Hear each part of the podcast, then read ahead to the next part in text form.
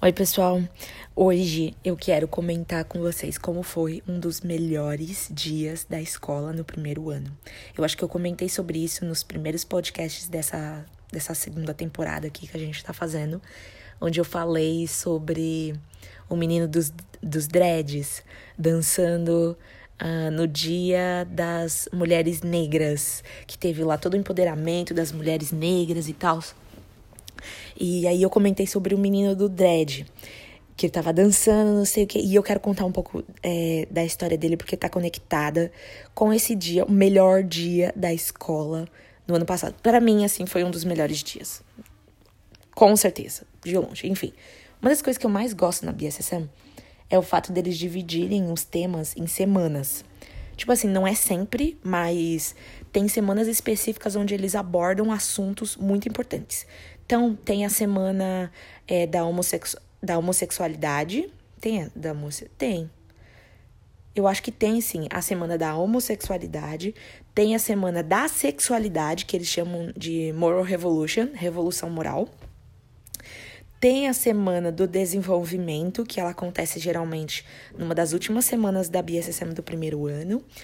Tem a semana do, de adoração, que aí vem toda a galera da worship, da battle. Ah, muito legal, gente. Eu curto esse tipo de programação. Acho que eles foram muito intencionais em fazer isso.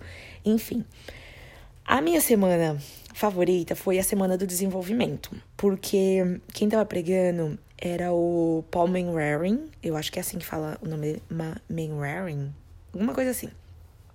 Ele não é muito conhecido, é, mas ele é, é, tipo assim, ele tem a idade do Bill, do Chris, e ele já foi é, pastor aqui da Bethel, mas hoje ele tá num ministério que ainda é conectado com a Bethel. Você ainda pode ser terceiro ano dele. Incrível, né? Você pode ser terceiro ano dele. Quando você faz terceiro ano aqui na Bethel, você pode ser interno de qualquer um dos líderes da casa, em qualquer um dos departamentos. É muito doido.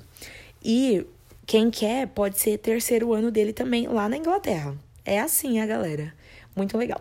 Dá pra ser terceiro ano do Michael Colianos, do, do movimento do Jesus. Esqueci o nome do movimento dele. É lá da Califórnia. Não, lá de Orlando. E é o nome é Jesus alguma coisa. Enfim, dá pra você ser terceiro ano até da galera. Tem gente aqui, ó. Tem a, a Jessica Tate. Ela tá Tá no Brasil agora, abrindo uma escola ministerial na igreja da cidade, lá em São José dos Campos. E dá para ser terceiro ano dela também. E tipo, tenho amigas gringas aqui que estão indo pro Brasil passar, fazer o terceiro ano lá, gente. E é vida que segue. Ok. Vamos continuar aqui. Como que foi a semana de desenvolvimento?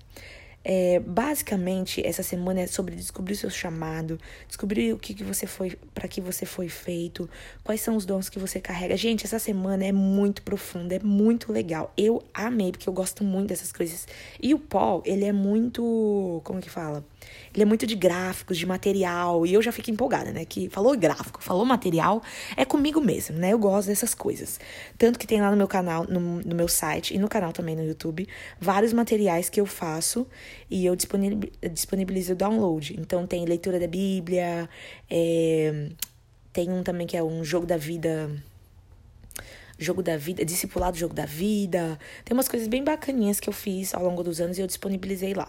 Ok. E aí, ele. Todo mundo me falava dessa semana. Aliás, uma amiga minha tava me falando, né? Pra mim ficar esperta, porque se ele chamasse alguém pra mim ir. Eu falei assim, ah, claro. Na minha cabeça, acho que eu não vou, não, nem a pau. Mas eu fiquei empolgada.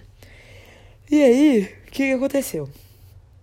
Ele já tinha escolhido um menino e ele pega uma lozinha e ele começou a escrever fazer várias perguntas pro menino. E ele, ele é doutor em algumas coisas. Gente, o chamado dele é apostólico, certeza.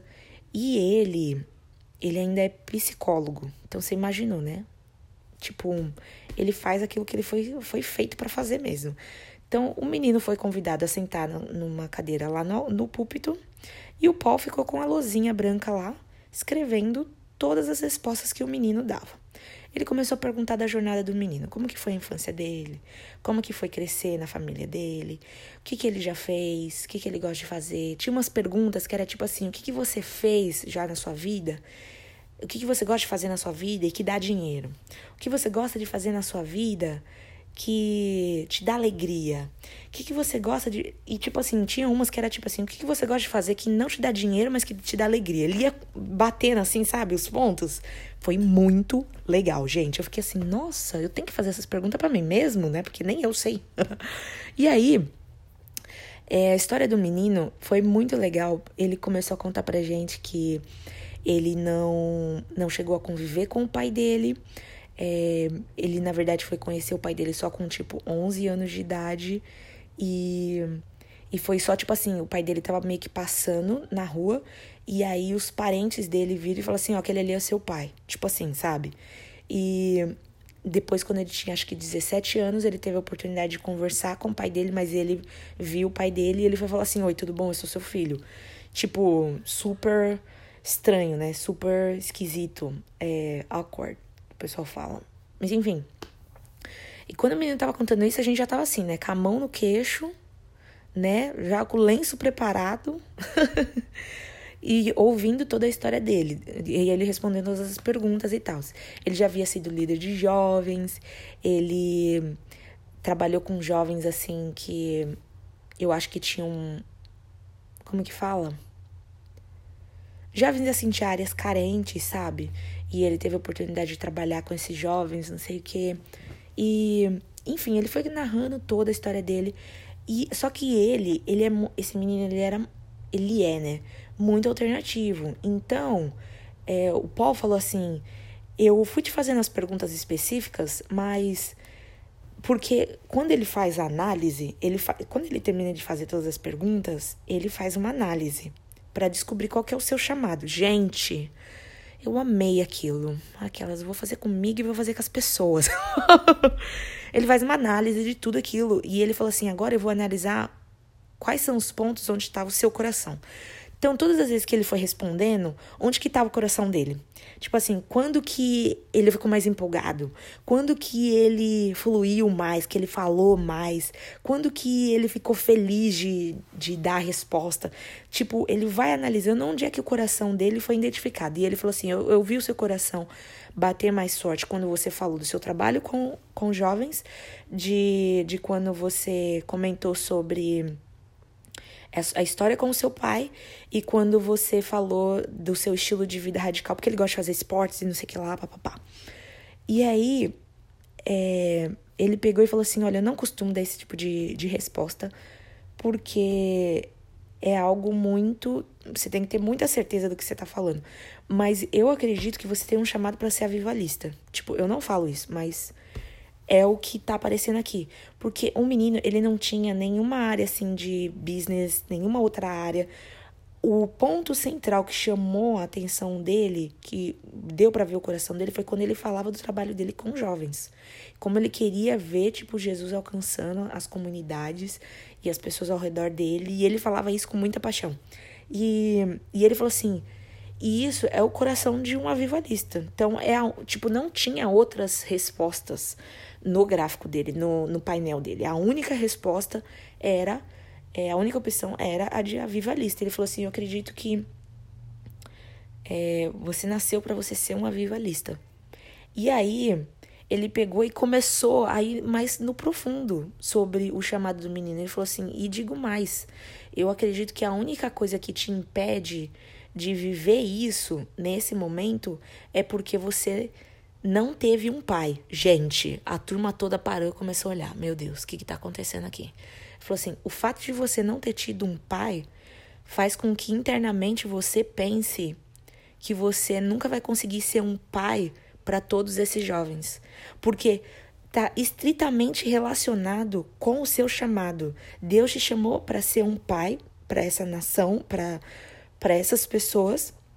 Mas o fato de você nunca ter tido um pai confronta o seu verdadeiro chamado. Então é por isso que você não se acha capaz de fazer isso. E é por isso que você não considerou ainda, tipo, não 100% fazer isso, porque você não se acha capaz.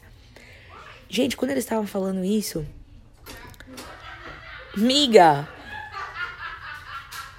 I'm recording my podcast. Oh, I'm so sorry. That's okay. Look, I we ought to fix. Gente, minha amiga deixou o espelho cair aqui ontem da minha da nossa cômoda aqui, da minha da minha roommate, e ela trouxe outro ela trouxe o espelho dela pro nosso quarto e ela veio aqui deixar o espelho. Enfim. E aí o que aconteceu? O menino, gente, quando ele começou a falar isso, é, vocês ignorem um pouquinho porque as meninas acabaram de chegar em casa, então tá um barulhinho de fundo, tá, gente? Quando ele falou isso, tipo, o fato de você não ter tido um pai é o que faz com que você acredite que você não possa realizar o seu chamado. E aí o Paul pegou e falou assim: Mas eu vou te abençoar agora com a bênção de um pai. Meu Deus do céu, segura o forninho. Gente, o menino, ele não conseguiu ficar em pé, o menino tombou, o menino caiu no chão. Na hora que ele falou isso, ele, ele ajoelhou e foi caindo, sabe? E ele falou assim: Mas eu vou te abençoar agora com a bênção de um pai. A turma toda levantou, a BSSM primeiro ano inteiro, de pé, e a gente. Uau! É isso aí! É pra isso que eu pago essa escola, meu Deus! É pra isso! Gente, sério, foi um dos dias mais incríveis da BSSM. E e, tipo, todo mundo intercedendo por ele, abençoando ele. Uou, gente, só de eu lembrar desse dia eu fico meio em choque, assim, sabe? E esses dias, não sei o que aconteceu de novo, esse menino recebeu uma outra palavra profética na frente de todo mundo. esse menino tá muito de highlight na BSSM, gente. Ele recebeu uma outra palavra profética que. Como que era? Que, que Deus estava trazendo um grupo de apoio. Ó, as meninas! elas estão elas tão que estão hoje, gente. E que Deus estava trazendo um grupo junto dele e ele começaria a fazer missões para vários lugares, não sei o que. Enfim, gente, peraí que eu vou fechar a porta aqui. Vou mostrar para vocês o fervo.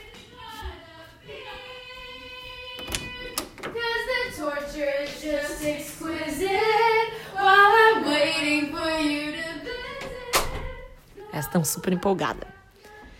Enfim, gente, foi isso um dos melhores dias da BSSM. Com certeza eu vou estudar mais. É, a gente tem o material do pó. É, eu anotei tudo, quero muito ser capaz de aplicar isso também na nossa nação. Então, gente, é isso. Foi assim que foi um dos melhores dias da BSSM. Espero que vocês tenham gostado e até a próxima. Um grande beijo, até a próxima. Tchau.